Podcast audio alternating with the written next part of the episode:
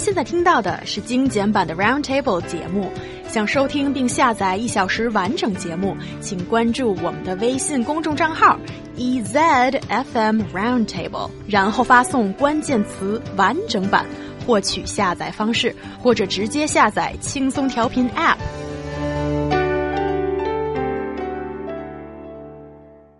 A teacher in a primary school in Yunnan province told some students to stand on a podium and apologize in front of the whole class.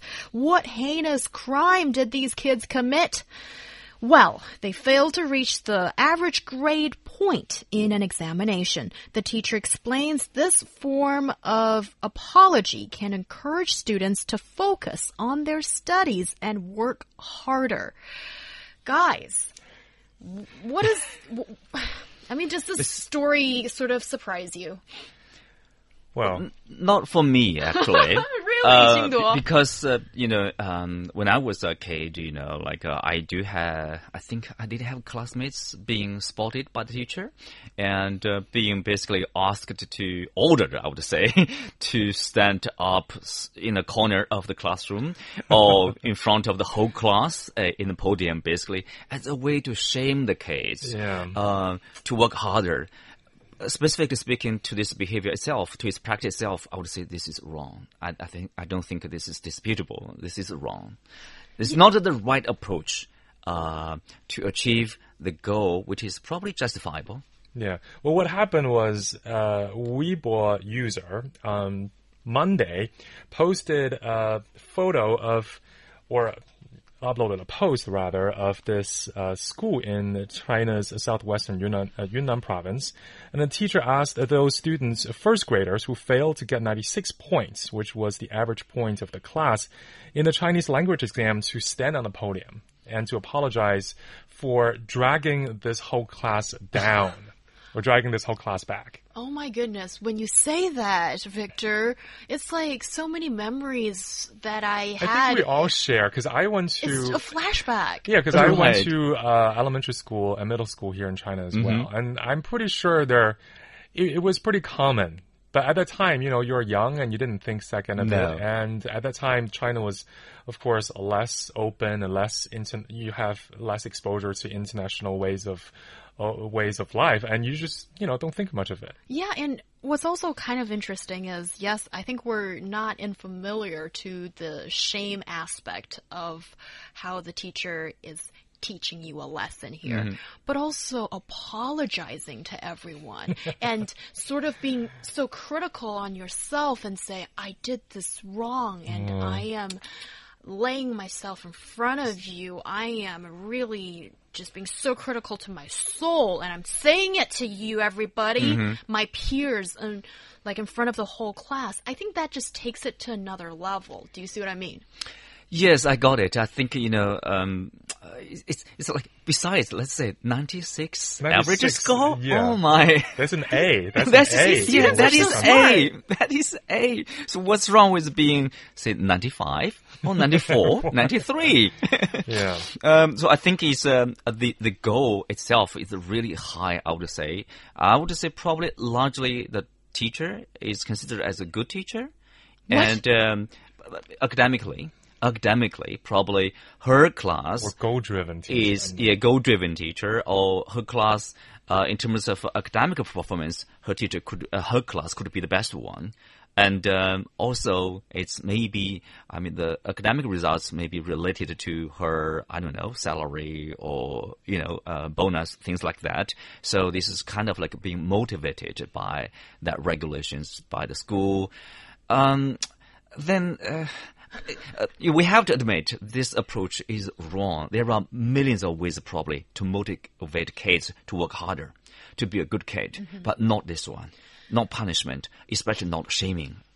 Especially when you're so young. You're we're talking about like seven, Yes, seven seven. This year is a, olds. a first grader. Yeah. Yeah. Yeah. But, but what's also really interesting, Tingduo, is here I saw some of our WeChat listeners leaving comments as such that they do understand where this teacher comes from, and also they think that it's kind of okay to take this hmm. type of measures because it improves students' collective consciousness. So you being one gear to the gigantic machine mm-hmm. and why does that remind me of Japanese culture? I think they really take it to a further level that in a way people don't want to even stand out. You just want to be one in the, of the crowd. collective. Right. You yeah, and this and here being in that class, you matter because you're part of the class. And if you don't don't do well, the class doesn't do well. So you need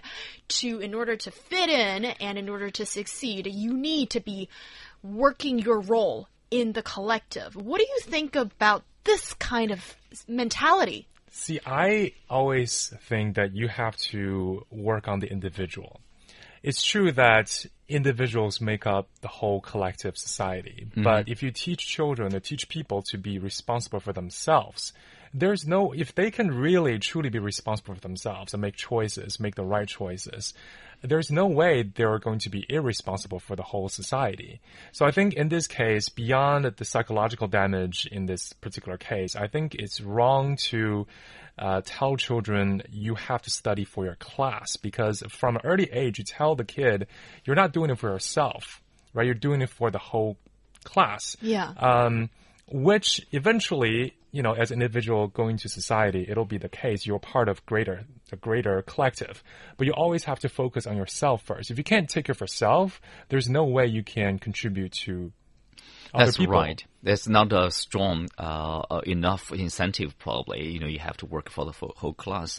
Uh, the things like if you take a look at the issue from a larger uh, background, let's say it's a typical case of um, the ch- problems of Chinese with Chinese education. That is like we stress overall. I think uh, too much on academic performance, like 96, or if you can score 100, that would be perfect. uh, but the things like education is not about uh, the academic performance uh, alone. It's about uh, the f- uh, physical uh, health, you know, uh, physic, uh, physically, psychologically. Yeah. I mean, stable, stable uh, kids. You know, it's it's growing up itself is a challenging process uh, for kids. So I think the teacher's role as well as the parents' role is really help the kids and to help motivate them, to encourage them to do better. Uh, to be more healthier, uh, you know, to pursue a healthier way of life and to work harder. That's fine. You have challenges, you have uh, difficulties. That's all right. That's okay. But the thing is, like, uh, you know, I try to understand why there are some uh, commenters, uh, obviously, you know, on Weibo, they are trying to say, oh, I agree with this practice. I think this is, you know, there's a reason for doing that. I can see where they are from.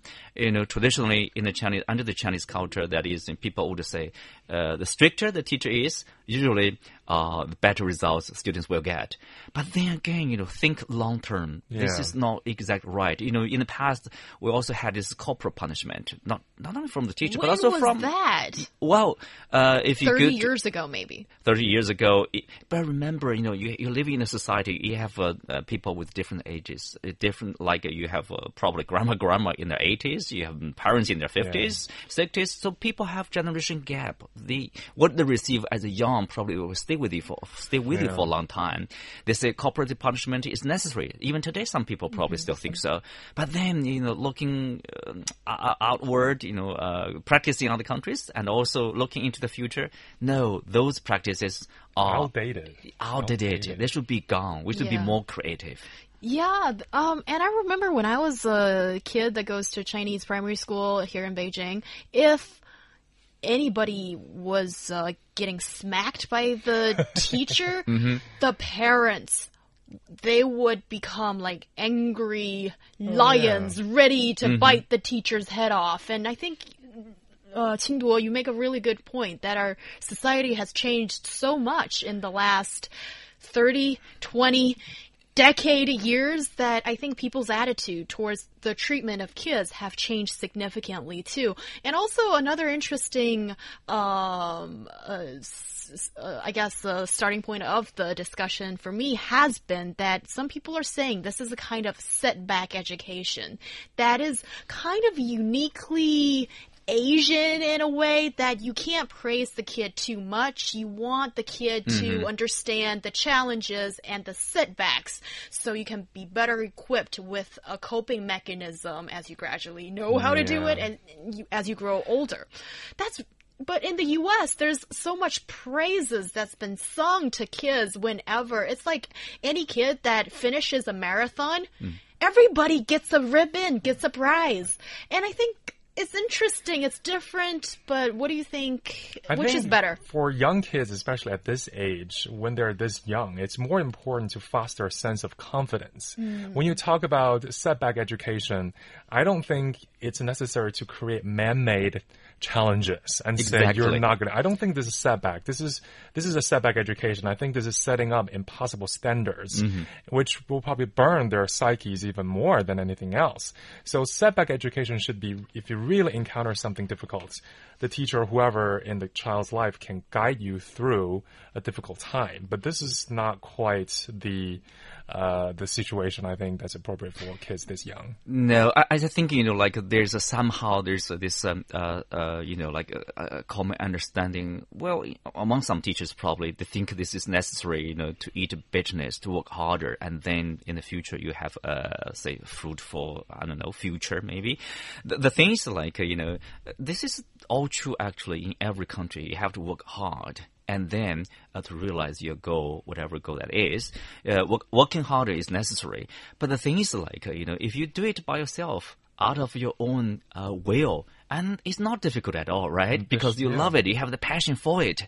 But if you are forced to do so, then there's a problem. Yes. When you're forced or you're being forced upon something, idea, task, whatever it is, usually it becomes a huge burden and it impedes your development in so many ways. So many of our WeChat listeners have so much to say about this topic. I'll start with 性感小霸王 says, I agree that What a the name. I love it. The uh, you guys are getting me uh, all mixed up now. Oh yeah. Xiaoba Wang says, I agree that the teachers want to bolster a collective sense of honor, but it will not be enough to improve the students' results. And Han says the little, little kids need encouragement, not shaming. Yeah. And he thinks that the teacher should be the one that is apologizing to everybody on the podium and not just to well the class, said. but to the whole school. Well said, Han and May. You guys make similar comments.